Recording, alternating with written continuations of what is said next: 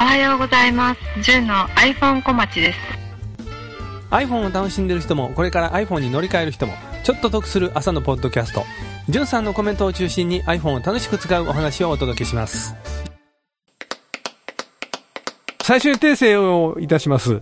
前に第290回ミシンをかけながら iPhone で音楽を聴いていますっていうタイトルの回を聞いていただいた方、あの中で私が大阪の地下鉄の駅とか日本橋、日本橋っていう駅名の話になって、国道2号線はどっから始まってるかいう話になったんですけど、あの時私 JR 大阪駅前って言ってたんですが、これ梅田新道交差点が国道2号線スタートの場所なんでははい。訂正いたします。はい。ええ思い込みがすごかったんです。すいません。新型って言いますか、従来の iPhone にモデルが追加されたというお話があって、IT メディアの記事でご紹介しますと、U2 以来の赤と黒、iPhone8 と iPhone8 プラスを細部まで検証という記事が出てまして、はい。そうですよ、iPhone8 のシリーズにプロダクトレッドモデルが追加で発売開始になったんですよね。そうなんですよね。えーこれ私もウェブのニュースでパッと見て知って、あはい確かに10日から予約開始になってたんですよね、これ。はジョンさんどうですか、このレッド。い。ね、だから買ってしまったんですよ。えマジでそう。すごいですね。これまで番組中では iPhone6 プラスをずっと使ってますというお話をされてきましたけど、うん、6S プラス。あ、6S プラスですね。ええはいはいはい。で、今回買われたのは8です。8プラスじゃなくて、プラスじゃない方のモデルね。はいそうはい。なんですよ。えー、ことのきっかけは何だったんでしょうーんと、プロダクトレッドの iPhone って前回の時、セブンの時うも、ありましたちょねっと。欲しかったんですよね。ええやっぱり赤いいなって。ええでも、画面の方が黒じゃなかったんですよ、その時は。あの、画面っていうのは、画面の周りの縁取りのことですね。ベゼルって言ってる部分ですね。そうです、そうです。はいはだいから、オンになってない時も、その白いのが見えてる感じでしょうね。ええ今は真っ黒ってことなんですよ、そっちの面は。じゃあ、電源切ると真っ黒真っ黒の画面で、電源入れたら、え上と下に黒いところがあってっていうまあそうなん感じなんですね。はい、はいそそれはあるんですけど、ええその色の組み合わせが良かった。よかったっぽいですね。うん。良かったっぽいというか、まあ、それがお好みだったわけですね。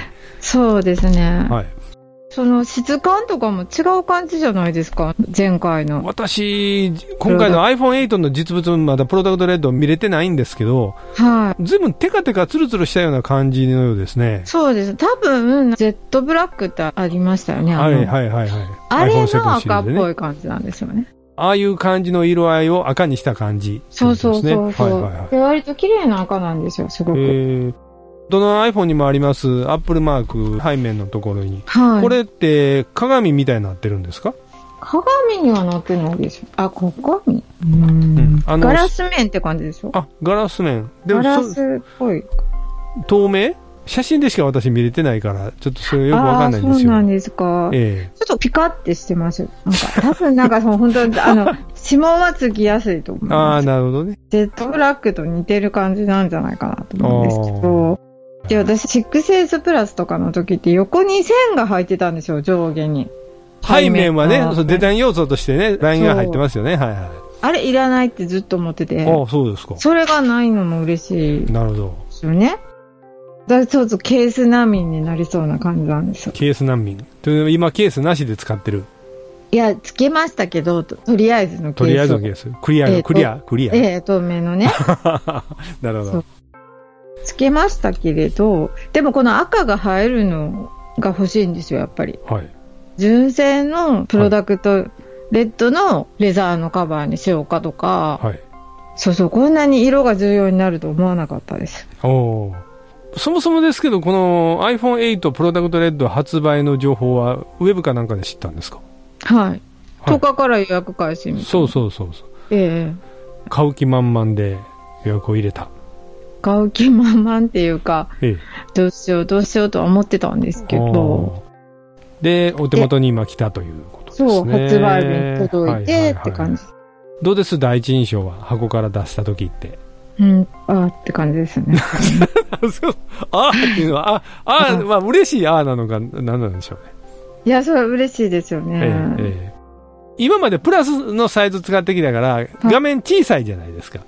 小さいですその辺いかがなんですか本当に小さくなったなって感じですね。これ、ええダメな人はダメなんじゃないのかなって。で、ど、何がどうだったんでしょいや、見にくくなったっう。て思わああ、そういうれこてとね。いるかもしれないですよねう。ん。なんでまだプラスの方をしなかったんですかうーん。ちょっと高い。あ、お値段なのはい。仕事の時とかに、ちょっとポケットとかに入れたいなっていう時がああ、なるほすどるんね。ですよね。はいはいはいはい。IT メディアの記事によりますと、この赤いボディの色名ですけどね、はい。バーガンディレッドと呼ばれてるそうというふうに書かれてますけどね。あーえちょっと濃いんですよね。山村さんが今送ってくださったページの色とは違うんですよ。えもっともっと濃い感じもっと濃いんです。紅色に近いぐらいそうですね。和の赤色みたいな、そういう感じの。ああ。和と言っても、朱塗りのあのあじゃなくて赤じゃなくてですね。はいはいはいはいそうですこの色嫌っていう人いないんじゃないのか な。ああなるほど。はい。今までそういう赤のケースとか買って使ったことはなかったんですかなかったです。うん。じゃあ今回赤のケースも用意するとなると、本当に赤ずくめっぽい感じですね。そうですね。ええいや、こんな何もかもこの赤なんだっていうところに感動しましたね。このシムトレイとかも、真っ赤、あ中も。中開けたら。ええええええシムトレア開けたってことは、えはい自分でシム入れ替えた。それが、え今までの 6S プラスのシムじゃ使えなかったんですよ。え、えどうしたんですか、じゃええだから新しいシム買いに行きました。あ。あ、そうなんですか。うんじゃあ、シムフリーモデルまず買って、で、入らないことが分かったから、うんシムも用意。シムはどこのシムにされたんですか今回も au にしたんですあけど、え au で。え au の人、シムだけ買いに来た人いて、ちょっとええと思われたんじゃないですか。それ大丈夫ですなかんでって本体、本体もここで買ってくれたらよかったのにって言われましたけあ、 そうだ、言われたんですか。ど。はい。それって、あの、例の5000円までの iPhone ケースくれるお店 はい。そうですか。シム買うからケースちょうだいって言ったらさすがに嫌な顔されるかもしれませんね。それは言いでもますそん。なことは言えないです よね。思ってもなかったです。え えレッドがいいんですけどとかなんか 言ってみて。そうです、へえ実物見たの初めてです。すっごい綺麗ですねって言われました。あ、持って行ったんですかはい。それは、なかなか勇気ある行為だったと私は思いますが。そうですか。容量どっちされたんですか ?64 ギガと256ギガマイトがあるみたいですけど。 256にしたんでおやりますね。最大容量ですね。す。はい。なんか、それは大きい方がやっぱり困らないんで。それはそうですけどね。はい。前回のええ 6S プラスの時128だったんですええね。えええそれ全部入れたいし、え。はい。同期してて。あーなるほどねうんで、そんなにさらにちょそんなにメンバー入ってるんですかっとだけ残ってましたけあど、あ、そうですか。写真たくさん撮ってるとかじゃないですか写真が、あの、いろんなものが同期されてえらいことになって赤い iPhone8、 て。は赤いスマホの女よ、みたいな、そんな、すみません、しょうもないこと言いました。い。いや、でもなんか ね、はい手のひらサイズで可愛さはすごいありますよあね。、そうですか。はい。えー、前はちょっとやっぱり、扱いがしんどかったですね。あ、そうですか。大きくてそうですか。いやー、iPhone 小町番組で最初は 3GS をお使いで、はで、い。 4はいかなかったんですね、確か。そうなんですよで、そのままずーっと行って、え、3GS から 6S までじゃあ、なしでしたっけ 4S が。 ?4S が入りましたね、そうそうそうそう。はい 3GS、4S で 6S。だから 4S がもう本当に使えなくなるとこまで多分使ったと思うんですけど、そうです、そうです。ははいい、え、ノンエス同盟の真逆を言ってたわけですね。はい、 はなんか新しく入れてみたアプリとかあります早速これにはこれ入れてみたかったみたいなのい。特にないですけなんですどか、糸通しは糸通しはもうす、あるんですかそれ。糸通しも含めてですけど、この番組で昔の結構 iOS のゲームやいろいろアプリ紹介してるはじゃい、ないですか。はい。で、iOS11 になった時に、古いアプリ、iTunes App Store からカットされたでしょ。はい。糸通しもひょっとしたら今ないかもしれないんですよね。そうですね。ちょっと調べてみましょう。ええ私もだいぶいろんなゲームが iOS11 で動かなくなってしまってて、ものすごい残念なんですよ。